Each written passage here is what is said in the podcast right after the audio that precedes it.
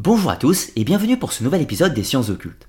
Aujourd'hui, nous allons faire le récit de l'une des plus importantes affaires de sorcellerie qui a eu lieu en terre de France.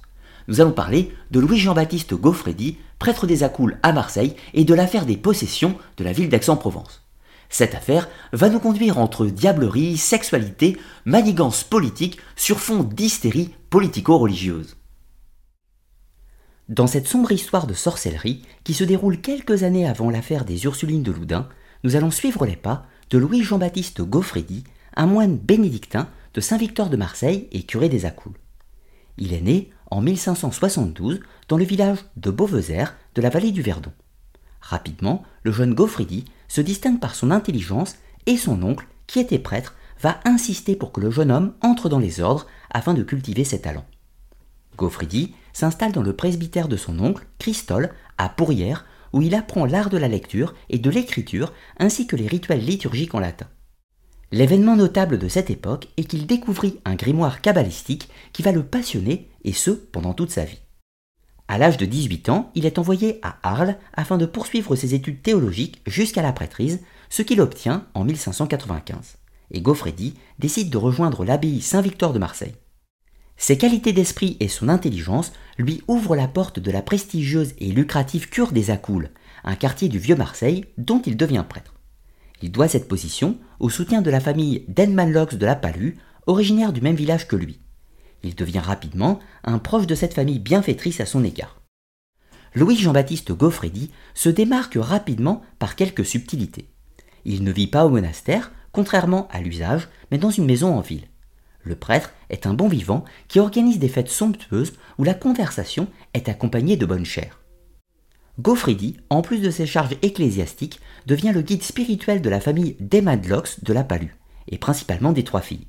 On lui confiera même l'éducation de la plus jeune, Madeleine. En 1607, sous les conseils du prêtre, la jeune fille de 17 ans entre dans l'ordre de Sainte Ursule pour devenir nonne. Gaufridi la conservera sous son aile pendant tout son noviciat et semble entretenir une relation plus charnelle que spirituelle avec la jeune Madeleine. À noter que ce n'était pas la seule. Gaufridi avait toute une cohorte de jeunes filles, des nonnes pour être exact, qu'il nommait ses filles spirituelles, qui le rejoignaient chaque nuit pour des conversations ou autre chose. Dans les deux années qui suivent, Madeleine d'Enmadox de la Palue semble manifester des troubles et ce qui inquiète sa mère supérieure, Catherine de Gomer qui avertit la famille et exige du prêtre Gaufredi qu'il cesse toute relation avec Madeleine. La jeune fille finit par avouer sa relation interdite avec Louis-Jean-Baptiste Gaufredi et décision est prise d'écarter Madeleine de son influence en l'envoyant au couvent d'Aix-en-Provence. C'est là que le diable allait se manifester. Avant de poursuivre, arrêtons-nous quelques instants sur la jeunesse de Louis-Jean-Baptiste Gaufredi on nous raconte dans la légende qu'il aurait découvert dans sa jeunesse un texte présentant des caractères kabbalistiques ou développant des opérations de magie cérémoniale et donc de diablerie. D'abord, il n'existe aucun élément historique qui permet d'attester de cette découverte. Néanmoins, celle-ci est tout à fait possible. Il est vrai que certains ecclésiastiques parfois disposaient d'ouvrages présentant des caractères euh, associés à la magie, l'alchimie, l'hermétisme ou tout un tas d'autres choses. Donc, acceptons l'idée que la découverte soit possible.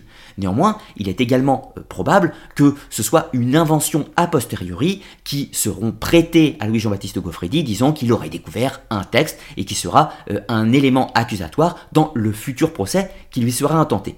Donc, à ce stade, nous oscillons entre histoire et légende sans pouvoir trancher. Néanmoins, il y a un autre élément que je veux porter à votre attention.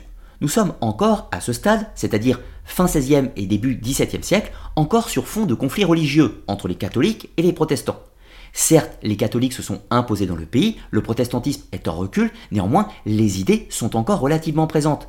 Et Louis-Jean-Baptiste Gaufredi, à l'instar d'Urbain Grandier quelques années plus tard, sera l'un de ces prêtres un peu réfractaires, néanmoins catholiques, mais qui sont séduits par certaines idées des réformes protestantes, notamment concernant l'union des prêtres, et ce qui, dans une certaine mesure, peut expliquer le comportement euh, débauché euh, et de la sexualité débridée, si l'on peut dire, de Louis-Jean-Baptiste Gaufredi.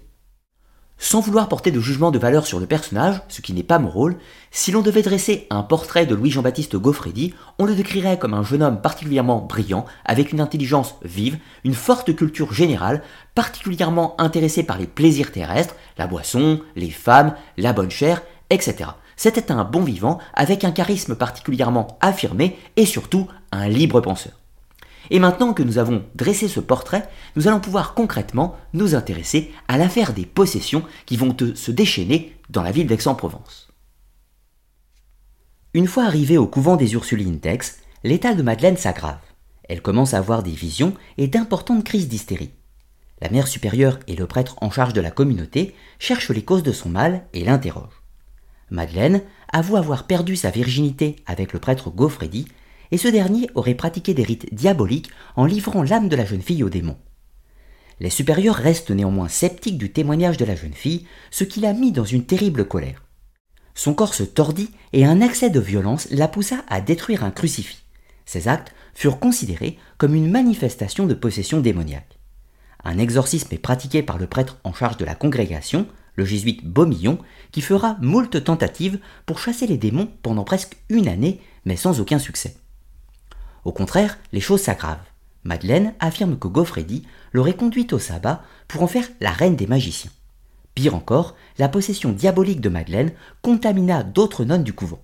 Trois furent rapidement touchées par le mal et huit le seront en fin d'année, dont une certaine Louise Capot qui présentait des symptômes de contorsion et d'hystérie bien supérieurs à Madeleine les personnes en charge ont considéré que la gravité du cas de Louise était due au fait que ses parents furent des hérétiques.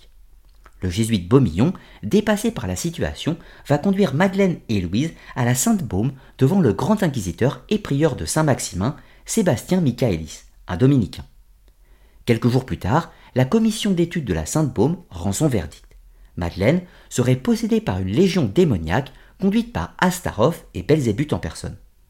Louise, quant à elle, serait la coupe de trois démons subalternes, Vérine, Sommeillon et Grésille. Le 19 décembre 1610, lors d'une séance d'exorcisme sur Louise Capot, l'un des démons fut chassé, mais s'exprima par la bouche de la nonne en hurlant. Le démon Vérine affirme par l'intermédiaire de Louise que le démon Gaufredi était responsable de la situation, qu'il était un magicien et qu'il avait livré Madeleine à 666 démons des forces diaboliques d'une telle puissance que cela avait contaminé tout le couvent. Gaufredi est convoqué à la Sainte-Paume pour participer à l'exorcisme et arrive le 30 décembre et sera mis en présence de Louise Capot. La nonne entre dans une transe sauvage et accuse le prêtre d'être un cannibale et un sorcier serviteur du démon.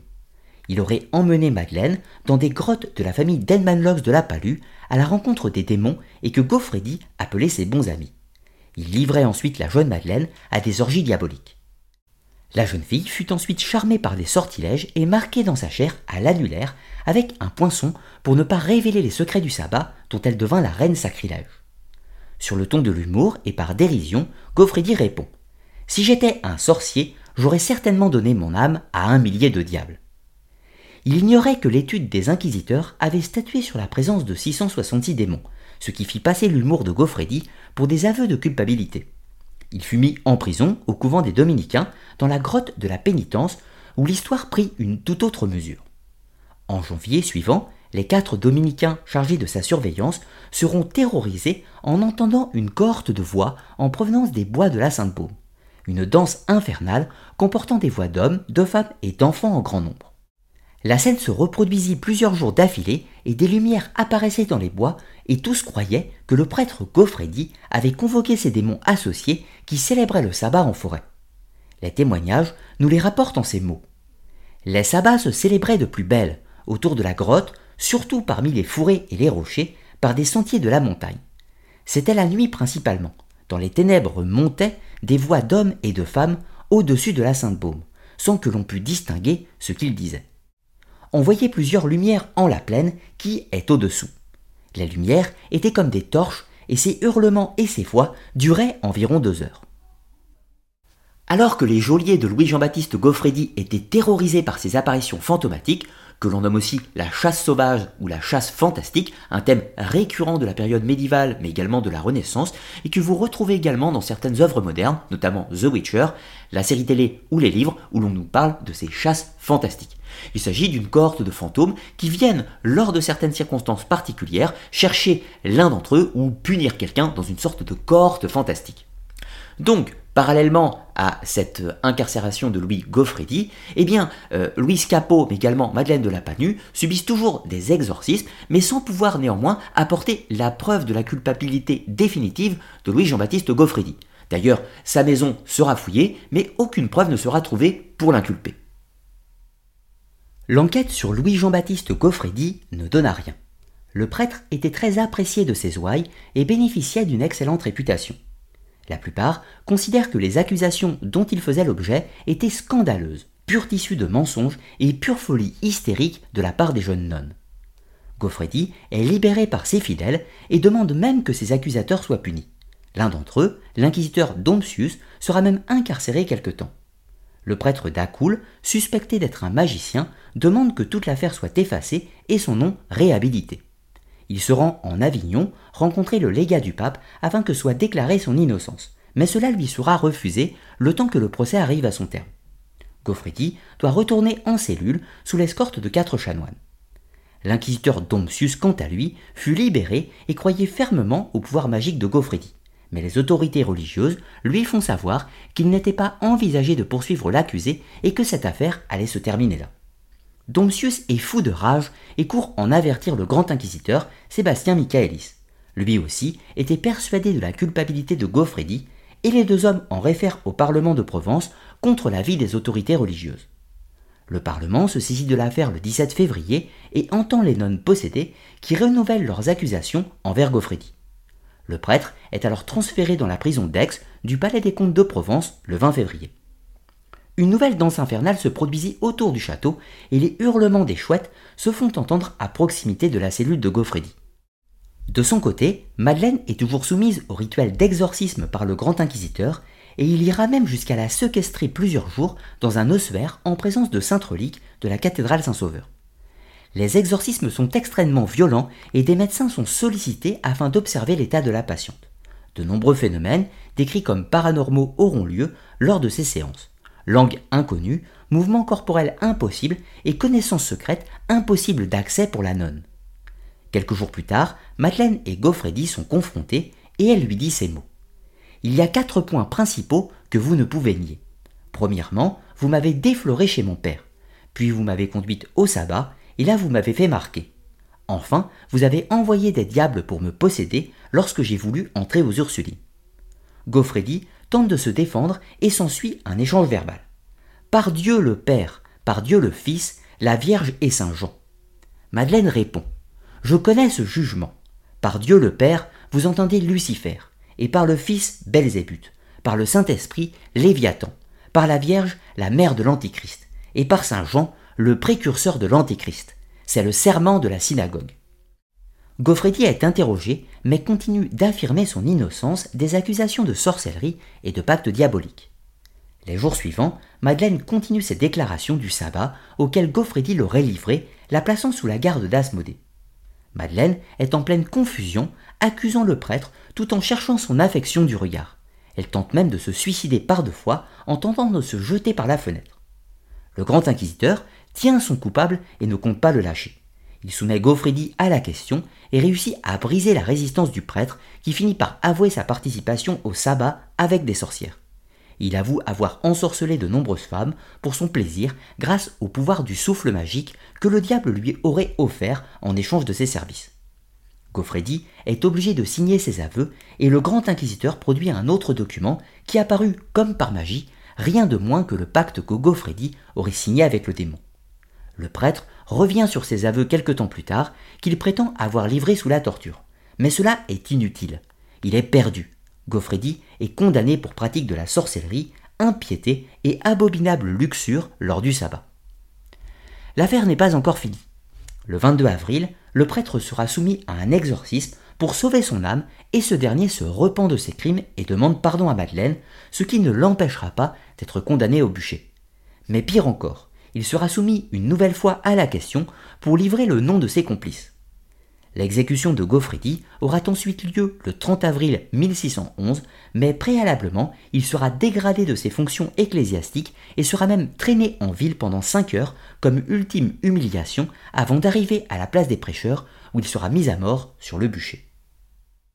Nous voici maintenant arrivés à la fin de cette histoire. Et comme vous vous doutez bien, je suis dans l'incapacité de vous dire si Louis Jean-Baptiste Gaufredi était réellement un sorcier ou fut victime de l'hystérie superstitieuse de cette époque. Pour tenter de répondre néanmoins, ou du moins d'apporter quelques éléments, analysons quelques éléments de cette histoire. Tout d'abord, Madeleine de la Palue, mais ainsi que Louise Capot et quelques autres nonnes du couvent, étaient elles-mêmes persuadées d'être possédées. Or, dans les premiers temps, la mère supérieure du couvent ainsi que les prêtres n'étaient pas du tout persuadés de cette possession, et au contraire pensaient que ces jeunes femmes étaient dans une sorte de situation justement d'hystérie, qu'elles accusaient Louis Jean-Baptiste Gaufredi pour diverses raisons, mais qu'il n'y avait pas une affaire diabolique derrière cela. Néanmoins, les choses vont progressivement changer, et lorsque l'affaire va passer dans les mains du grand inquisiteur Sébastien Michaelis, là on ne parlera plus que de possession. Alors on peut avoir un phénomène, le fait que des jeunes femmes se croient possédées, plus des gens qui tentent de les soigner en croyant à ce phénomène, ne peut que renforcer la croyance d'un état de possession, soit parce que la possession est réelle, soit parce qu'il y a un phénomène d'autosuggestion, bien sûr, et je suis incapable de trancher. Maintenant, analysons un autre élément de cette histoire. Tout d'abord, Louis-Jean-Baptiste Gaufretti a réellement eu une sexualité débridée. Ceci est un fait, aussi bien avec Madeleine de la Palue qu'avec d'autres jeunes femmes. Donc il y a bien certains éléments réels dans cette histoire, ou du moins dans les accusations de Madeleine. Néanmoins, dans les derniers temps du procès, on constate que la jeune femme porte des accusations terribles sur le prêtre Louis-Jean-Baptiste Gaufredi, mais néanmoins cherche son affection. Elle est très probablement amoureuse de lui, dans un état de psychose amoureuse si l'on peut dire. Donc si l'on revient au tout début de l'accusation, il est tout à fait probable, ou possible du moins, que Madeleine de la Palue ait cherché à se venger de Louis-Jean-Baptiste Gaufredi. Peut-être tout simplement parce que le prêtre l'avait rejeté, repoussé, peut-être qu'elle était jalouse des autres conquêtes du prêtre, il y a tout un tas de possibilités. Et tout ça dans un phénomène psychique en cascade aurait provoqué ce phénomène de possession si l'on peut dire. Bien sûr, ceci est une tentative d'explication sur l'origine de la haine de Madeleine envers Louis-Jean-Baptiste Gaufredi, mais également de ses rapports sentimentaux qui étaient particulièrement marqués. Néanmoins, cette explication ne répond pas à toutes les problématiques, notamment le fait que d'autres nonnes du couvent, et à commencer par Louise Capot, ont également porté des accusations sur Louis-Jean-Baptiste Gaufredi. Alors, il est possible que le prêtre des Accoules ait connu également ces autres nonnes et ait pu potentiellement entretenir des rapports avec elles, ou alors l'autre explication est que Madeleine de la Palue, avec une possession réelle ou en état d'hystérie, est en effet contaminer par sa pensée, par suggestion, les autres nonnes du couvent. Et là, on revient à l'élément qui est en effet de l'idée d'une possession contaminante dans le couvent ou d'une hystérie contaminante qui, dans tous les cas, est revenue au même. Pour finir, notons que cette histoire fut terrible pour tous les protagonistes. Tout d'abord, les possédées elles-mêmes, peut-être en état de souffrance mentale ou en réelle possession, peu importe, que ce soit Louise Capot ou Madeleine de la Palue, ont subi des exercices extrêmement violents, dans des situations particulièrement terribles, notamment séquestrées dans l'ossuaire de la Sainte-Baume. Vous imaginez la situation pour ce qui est de Louis-Jean-Baptiste Gaufredi, si cela s'est plutôt bien passé dans un premier temps, malgré quelques incarcérations, la fin fut absolument terrible. Soumis à la torture, il a avoué tous les chefs d'accusation, et malgré ses rétractations ultérieures, il était évidemment condamné d'office.